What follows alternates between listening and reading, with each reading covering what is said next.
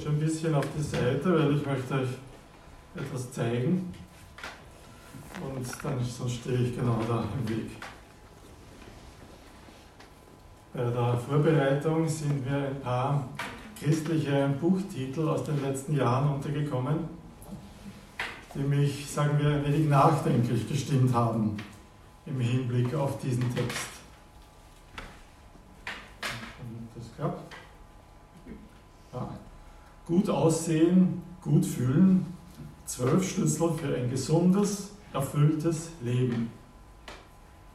Oder zur Herrschaft bestimmt, das Geheimnis zu mühelosem Erfolg, Erfüllung und siegreichem Leben. Oder eins noch, die Revolution der Gnade, erlebe die Kraft für ein Leben frei von Niederlage. Also wenn ich die Titel mir so anschaue, dann deutet das auf eine Botschaft hin, ja, glaube auf die richtige Art, tu das Richtige als Christ, glaube an Jesus, so wie wir es hier beschreiben, und dann wird dein Leben frei sein von Niederlage, mühelos wird es sein, erfolgreich, siegreich. Und ich frage mich, ob das genau die Botschaft ist, die Jesus so gepredigt hat oder ob es Jesus genau so gesagt hätte. Ich bin sicher, da stehen viele gute Sachen in diesen Büchern drin. Ja, ich möchte mir nicht anmaßen, jetzt die, die gesamtheitlich zu verurteilen, das steht mir nicht zu. Aber von den Titeln her äh, denke ich mir, was hätte Jesus dazu gesagt? Gibt es irgendwo etwas, wo Jesus uns sagt, was denn wirklich für ein gutes, für ein richtiges, für ein erfolgreiches Leben notwendig ist. Und ja, ich denke, den Text haben wir vorhin gehört und so gut ist er gar nicht versteckt, dass man denken sollte, warum kommt man nicht drauf? Ähm, der Text ist gleich die Einleitung zur sogenannten Bergpredigt im fünften Kapitel des Neuen Testaments. Und diese Bergpredigt ist nicht nur irgendeine Predigt, die Jesus irgendwann gehalten hat. Das ist, denke ich, die einflussreichste Rede, die inspirierendste Rede, die jemals gehalten wurde. Keine andere Rede der Geschichte hat so viele Menschen beeinflusst, so viele Menschen inspiriert, so viele Leben verändert. Und vieles, was hier in der Bergpredigt steht, die wir dann jetzt im Laufe der Wochen durchnehmen werden, gehört zu den bekanntesten Bibelworten überhaupt. Gleich hinter den zehn Geboten würde ich sagen. Und der Vergleich ist auch durchaus ganz passend. Die zehn Gebote, die Mose am Anfang des Volkes Israel verkündigt hat, vom Berg Sinai aus. Ja, er ist auf den Berg gegangen, hat von Gott diese Gebote bekommen und hat sie dem Volk verkündigt. Und so ähnlich ist es auch hier jetzt. Jesus steigt am Anfang seines Dienstes auf einen Berg, um die grundlegenden Wahrheiten des Reiches Gottes zu verkündigen. Also es ist so eine Art neue Sinai-Gesetzgebung hier, was Jesus hier tut. Und ja, heute darf ich über den ersten, die ersten Verse davon predigen und das ist mir durchaus eine besondere Ehre. Am Anfang stehen also diese sogenannten Seligpreisungen. Acht markante Sätze, in denen Jesus sagt, worauf es wirklich ankommt, wer es im Leben wirklich gut getroffen hat. Selig beginnen sie. Ja? Das ist ein altes Wort und es ist irgendwie schwierig, es griffig zu machen. Es ist auch schwierig, es richtig zu übersetzen. Eigentlich ist es, ist es eine, knüpft Jesus damit ans Alte Testament an. Im Alten Testament, gerade in den Psalmen, gibt es ein paar Worte, die auch so beginnen, ja, halt auf Hebräisch. Und das bekannteste davon ist.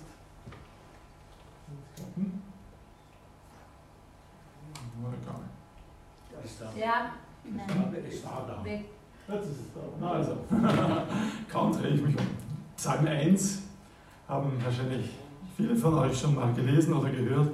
Wohl dem, der nicht dem Rat der Frevler folgt, nicht auf dem Weg der Sünder geht, nicht im Kreis der Spötter sitzt, sondern Freude hat an der Weisung des Herrn. Also beginnen die Psalmen. Und das ist eigentlich das Wort, das Jesus dann verwendet im, im äh, Neuen Testament. Wohl dem wird hier übersetzt.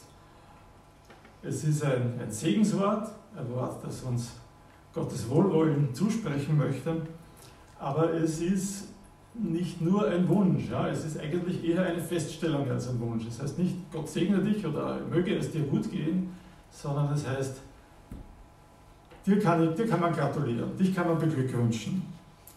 Du bist auf dem richtigen Weg. Es ist irgendwie, es erinnert mich so ein bisschen dran, wie wenn man nach der Hochzeit ansteht, um dem Brautpaar zu gratulieren und man wünscht ihnen alles Gute oder nach der Matura, wenn jemand die Matura bestanden hat, sagt man, hey, wir gratulieren, du hast jetzt wirklich etwas Tolles geschafft. Du hast einen Schritt vorausgemacht in deinem Leben. So ähnlich empfinde ich dieses Wort selig. Ja, glücklich wird es manchmal übersetzt, glückselig, wohlgeben. Es ist nicht ganz so leicht, das zu fassen. Also Jesus beglückwünscht diese Menschen. Aber diese Menschen, die Jesus beglückwünscht, das ist irgendwie was ganz Seltsames. Ne? Das ist was, was wir nicht so machen würden. Ne? Die Armen, die Trauernden, die Hungrigen, ich weiß nicht, was da alles vorkommt. Also das sind eigentlich Leute, die wir eher bedauern würden. Ne? Wir würden kondolieren, wo Jesus gratuliert. Jesus gratuliert genau denen, die vom Leben gebeutelt werden, die, die geschunden sind, die, denen es nach menschlichen Maßstäben schlecht geht. Schauen wir uns diese Kriterien der Reihe nach an. Selig die Armen.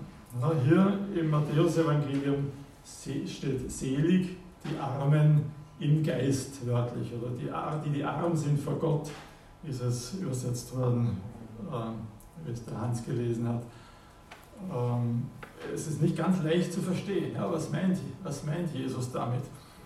Ähm, ja, es gibt einen Paralleltext im Lukas-Evangelium, und das ist sicher eine andere Predigt, die Jesus gehalten hat. Ja, das deckt sich nicht ganz und Jesus hat sicher oft ähnliche Dinge gepredigt. Aber trotzdem ist es interessant, die Parallelen anzuschauen. Und dort steht nur, selig die Armen. Ja, Lukas sagt nicht selig die Armen im Geist, sondern Lukas sagt nur selig die Armen. Und ich denke schon, dass wir das auch stehen lassen müssen. Oft wird das ein bisschen vergeistlicht. Ja? Da geht es jetzt nicht um materielle Armut, sondern da geht es darum, wer arm ist vor Gott, wer anerkennt, dass er Gott nichts zu geben hat. Und das ist ein guter und richtiger Gedanke. Aber wenn Jesus andererseits auch sagen kann, selig die Armen, dann sollten wir das vielleicht doch auch ernst nehmen. Und ich kann mir vorstellen, dass ja Matthäus und Lukas für andere Empfänger geschrieben haben. Ich kann viel damit anfangen, dass äh, Matthäus voll für Leute geschrieben hat, denen es materiell nicht so schlecht gegangen ist. Ne? Hätte denen gesagt, selig die Armen, sagen sie, ja, was mache ich jetzt damit? Mein Konto ist eigentlich immer gut gefüllt. Aber Matthäus sagt, nein, selig die Armen im Geist. Es geht nicht so sehr darum, wie viel Geld auf deinem Konto steht. Es geht um deine innere Einstellung zu dem, was du hast. Bin ich jemand, der nie genug bekommen kann? Bin ich jemand, der immer ein bisschen mehr haben muss? der immer ein bisschen neidisch ist auf die anderen, dem es nie reichen kann? Oder bin ich jemand, der zufrieden ist mit dem, was er hat, egal ob es menschlich gesehen viel oder wenig ist? Bin ich jemand, der großzügig sein kann mit dem Geld, das mir anvertraut ist, der Notleidenden helfen kann? Bin ich jemand, der loslassen kann, wenn es der Dienst für Gott erfordert? Und ich denke, das ist, das ist die Einstellung, die uns zu Armen im Geist macht, zu Menschen, denen es nicht so sehr um das materielle Wohlergehen geht, sondern die loslassen können. Und denen gratuliert Jesus hier. Selig die Armen. Übrigens finden wir eine Aussage in diese Richtung, oder mehrere auch schon im Alten Testament. Und das ist mir durchaus aufgefallen bei der Vorbereitung auch. Ähm, vieles, was Jesus hier sagt, ist nicht ganz neu, sondern es findet schon ein Vorbild im Alten Testament, besonders in der Weisheitsliteratur. Und hier wollte ich äh, Sprüche 28, Vers 6 zitieren. Besser ein Armer, der schuldlos seinen Weg geht, als ein Reicher, der krumme Wege geht. Ich denke, daran knüpft Jesus hier an. Selig die Trauernden, sagt Jesus als nächstes. Auch das ist nicht ganz leicht zu verstehen. Ne? Selig die Griesgrämigen, selig die, die mit einem mieselsüchtigen Gesicht durch die Gegend gehen oder die grant, grantig sind. Ne? Gerade das Wienerische hat ja da aus irgendeinem Grund ganz viele Begriffe für diese Lebenseinstellung, immer das Negative an einer, an einer Sache zu sehen. Sind es die, die Jesus hier beglückwünscht? Das glaube ich eigentlich nicht. Ich denke eigentlich, Jesus hat hier Menschen im Auge, die einen Blick für die Leidenden haben, die mit den Traurigen fühlen, die Menschen beistehen, die es schlecht getroffen haben. Und auch das finden wir schon im Alten Testament. Ja? Zu weit. So. Besser der Gang in ein Haus, wo man trauert, als der Gang in ein Haus, wo man trinkt, sagt der Prediger. Oder ein paar Verse weiter. Das Herz der Gebildeten ist im Haus, wo man trauert das Herz der Ungebildeten im Haus, wo man feiert oder sich freut.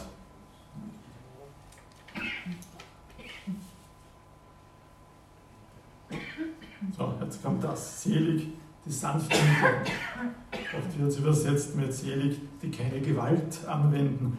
Aber das ist, finde ich, ein bisschen zu kurz gegriffen. Ja, Gewalt anwenden, das verbietet uns in den meisten Fällen sogar der weltliche Staat. Das ist noch nicht so das ist auch nicht so etwas Besonderes. Aber die Sanftmütigen, das ist ein bisschen mehr. Das sind Menschen, die anderen Raum geben. Das sind Menschen, die anderen Freiheit geben für ihre Meinungen, für ihre Vorlieben.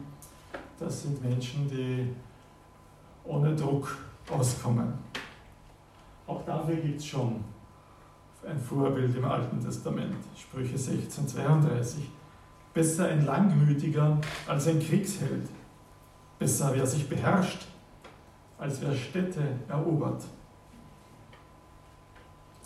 Keine Gewalt anwenden ist noch relativ leicht, sanftmütig sein ist noch relativ leicht, wenn ich ohnehin keine Macht habe über den anderen. Aber dort, wo ich vielleicht Einfluss habe, dort, wo ich bestrafen, belohnen kann, dort, wo ich der Stärkere bin, da ist es vielleicht gar nicht so leicht, auch einmal darauf zu verzichten, Macht auszuüben und zu sagen, ich lasse dem anderen Menschen seine Freiheit. Ich gebe ihm die Möglichkeit, selber darauf zu kommen, was vielleicht besser ist, selber Fortschritte zu machen. Und ist es nicht genau das, was Jesus die ganze Zeit bei uns tut, bei mir tut? Es gibt Dinge, da möchte er mich in die, in die richtige Richtung schieben, aber er tut es nie mit Gewalt, sondern er ist immer sanftmütig zu uns und gibt uns Freiheit, unsere eigenen Wege zu gehen und den richtigen Weg zu finden.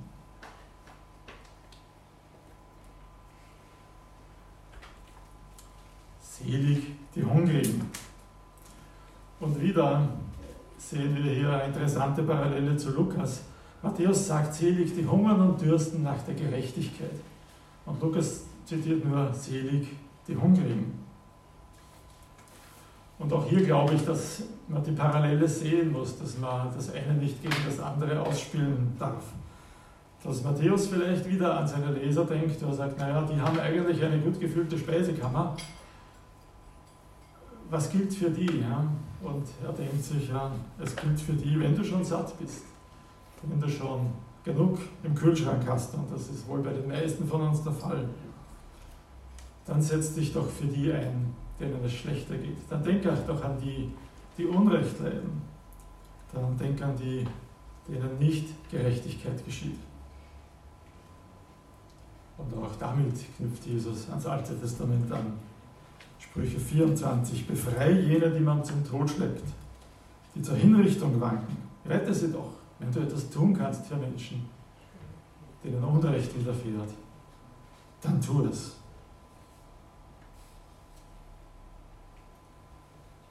Der Jesus hat viele Punkte hier.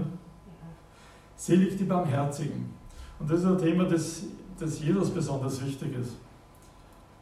Äh, er betont es dann ein Kapitel später noch einmal sehr beim Vater Unser, wo er sagt, wenn du nicht vergibst, was die anderen dir vergeben, dann wird auch Gott dir nicht vergeben. Aber wenn du vergibst, wenn du barmherzig bist, wenn du großzügig bist zu anderen, dann wird Gott auch dir gegenüber barmherzig sein. Es ist für ihn auch Bedingung für die Vergebung, dass wir barmherzig sind zu anderen. Weil es ist einfach unvermeidlich, da wo wir zusammenkommen, da werden wir schuldig aneinander. Das wird immer wieder passieren. Und oft ist es auch so, dass wir selber diese Schuld gar nicht sehen können. Wir haben einfach nicht den Blick dafür, wie wir andere verletzt haben. Wir haben irgendwo nicht, nicht die, die geistige Freiheit, das einzusehen, um Vergebung zu bitten. Wir sehen es einfach nicht. Und da braucht es Menschen, die nicht keinlich sind, Menschen, die nicht nachtragend sind, Menschen, die barmherzig sind für andere, die vergeben, die großzügig vergeben, wo sie verletzt worden sind. Solche Menschen mögen wir sein. Hier habe ich kein alttestamentliches Zitat gefunden. Vielleicht hast du eins.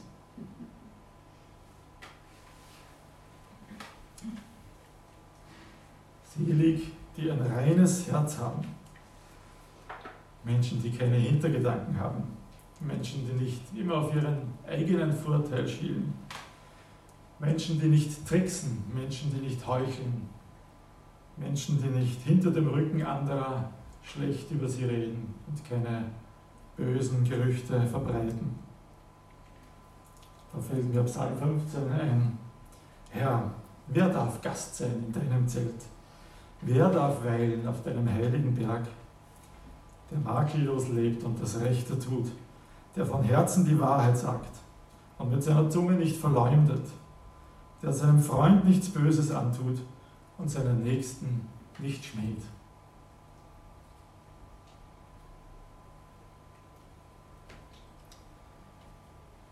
Selig, die Frieden stiften. Jetzt wird es ein bisschen anstrengend. Nicht? Gern wird das wiedergegeben mit selig die Friedfertigen. Aber das ist nicht ganz genug. Es geht Jesus hier nicht um Leute, die einfach ja, Konflikten aus dem Weg gehen, lieber keinen Streit vom Zaun brechen, das ist auch was Gutes. Ja? Aber manche haben das einfach im Naturell. Ja? Jesus sagt nicht selig die Phlegmatiker, die, die immer schön ruhig bleiben, Jesus will mehr. Jesus sagt, selig die, die Frieden stiften. Und das heißt doch, wenn es einen Konflikt gibt, wenn Menschen miteinander einfach nicht auskommen, dann tu das deine, um Frieden zu stiften in dieser Beziehung. Dann hilf ihnen aktiv, einen Weg zueinander finden. Hilf denen, die gefangen sind im Zorn und im Ärger. Wir sollen aktiv sein dabei, Frieden zu stiften. Und auch da gibt es schon einen starken Vers in den Psalmen, Psalm 34.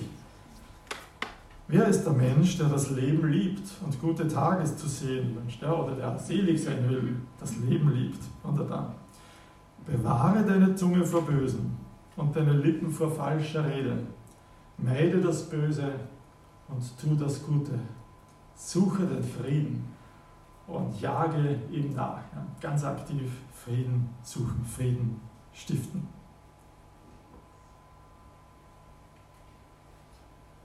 Letzter Punkt.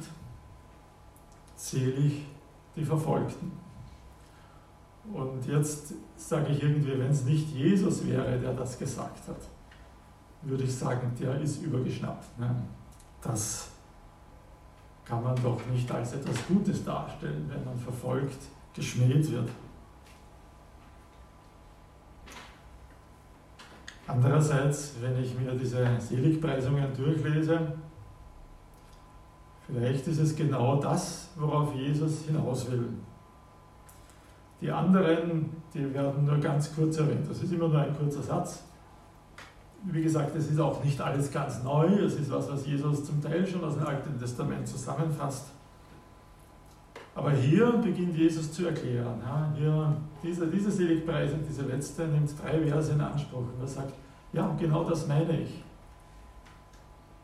Bei Lukas ist es ähnlich. Ja. Lukas hat nur vier Seligpreisungen, aber dann kommt auch ganz massiv dieser mit der Verfolgung. Wenn andere dich schmähen, wenn andere dich beleidigen, wenn andere dich verfolgen, dann bist du selig. Vielleicht will Jesus genau auf diese Sache hinaus in dem Text, den wir heute lesen. Also lassen wir uns darauf ein. Niemand wünscht sich, verfolgt zu werden, das ist wohl klar. Und auch Jesus ist manchmal ausgewichen, wenn es ihm zu heiß wurde. Auch Paulus, ja, der eigentlich keinen Konflikt scheute, aber manchmal ist er einfach in die nächste Stadt gezogen, wenn es ihm zu gefährlich geworden ist. Ich habe, äh, ich werde die Beweisverse nicht alle vorlesen, aber ich habe sie hier aufgelistet, also wenn du sie, wenn du sie nachlesen willst, ja, die markantesten von denen, von Jesus, von Paulus. Im letzten Vers, im 1. Timotheus, äh, fordert uns Paulus sogar auf, für unsere Regierung zu beten, damit wir ein ruhiges Leben, also ein Leben ohne Verfolgung führen können. Also es ist nicht so, dass äh, wir Verfolgung irgendwie aktiv suchen sollen oder uns wünschen sollen. Und doch, was ist denn ein Zeichen für deine geistliche Reife? Wenn dein bequemes Leben dir nicht mehr so wichtig ist, als Jesus nachzufolgen, ist das nicht ein Zeichen dafür, dass du nahe bei Jesus bist, dass du auf dem richtigen Weg bist. Wenn du es auf dich nimmst, dass andere dich beleidigen, dass andere dir vielleicht sogar dich sogar deiner Freiheit berauben, dass andere dich verletzen, dass andere dich verfolgen, weil du sagst, ja, ich akzeptiere das. Es ist mir wichtiger, dass ich nah bei Jesus bin. Ist das nicht genau der Punkt, an den wir kommen wollen, an den wir kommen sollen? Ist das nicht genau der Punkt, an dem wir zu beglückwünschen sind? Diese Menschen haben die richtigen Prioritäten in ihrem Leben gefunden. Sie schielen nicht darauf, wie denken jetzt andere darüber. Bin ich auch beliebt? Bin ich auch in Ordnung bei den anderen, wenn ich Jesus nachfolge? Nein, sie sagen, Jesus ist mir das Wichtigste. Ich möchte nah bei Jesus sein. Und wenn ich nah bei Jesus bin, dann ist es mir nicht so wichtig, was andere denken. Dann lasse ich mich sogar verspotten, dann lasse ich mich sogar einsperren dann lasse ich mich sogar verfolgen. Diesen Menschen gilt die Seligpreisung Jesu. Und da tut sich für mich schon ein bisschen ein Spannungsfeld auf zu den, zu den Buchtiteln, die ich am Anfang vorgelesen habe. Ne? Dieses mühelose, siegreiche, glückliche Leben ist das wirklich das richtige Leben? Ist das das, das, was Jesus wollte? Ist da nicht ein gewisses Spannungsfeld zu dem, was Jesus hier sagt? Wenn, ich, wenn mir mein eigenes Glück das Wichtigste ist, ja, wenn ich diesem mühelosen Leben ohne Niederlage nachlaufe, werde ich dann nicht einen großen Bogen um all das machen, was Jesus uns hier empfiehlt?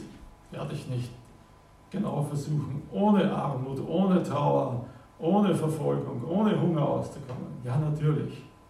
Wenn das Glück für mich an oberster Stelle steht, dann werde ich nicht so leben, wie Jesus es mir hier empfiehlt. Und ich denke, das ist schon eine ganz entscheidende und wichtige Wahrheit. Das gute Leben, das wirklich glückliche Leben, das selige Leben, das erreichst du nicht, indem du dem Glück nachrennst, indem du das Glück ganz oben setzt auf deine Prioritätenliste. Und das ist sogar etwas, was auch äh, Menschen erkannt haben, die nicht Christen sind. Ich berufe mich jetzt auf einen Wiener, auf Professor Viktor Frankl, der das Ganze total schön und wissenschaftlich ausdrückt. Er sagt, das Glück entzieht sich uns genau und dann genau und gerade in dem Maße, indem wir es forciert intendieren, also indem wir es unbedingt haben wollen. Dann entzieht es sich uns. Aber es stellt sich automatisch ein, wenn wir unsere Selbsttranszendenz ausleben. sei es in der Arbeit, sei es in der Liebe. Das Glück ist ein Effekt, der sich nicht haschen lässt. Ja, und wenn Viktor Frankl von dieser Selbsttranszendenz redet, dann kann er es einfach nicht so sagen, wie wir es sagen können, folge Jesus nach, glaube an Jesus, der er ist das, was unsere Selbsttranszendenz sein muss. Okay, das konnte er nicht so sehen, aber wir sehen es, wenn wir Jesus nachfolgen. Und wenn uns das das Wichtigste ist.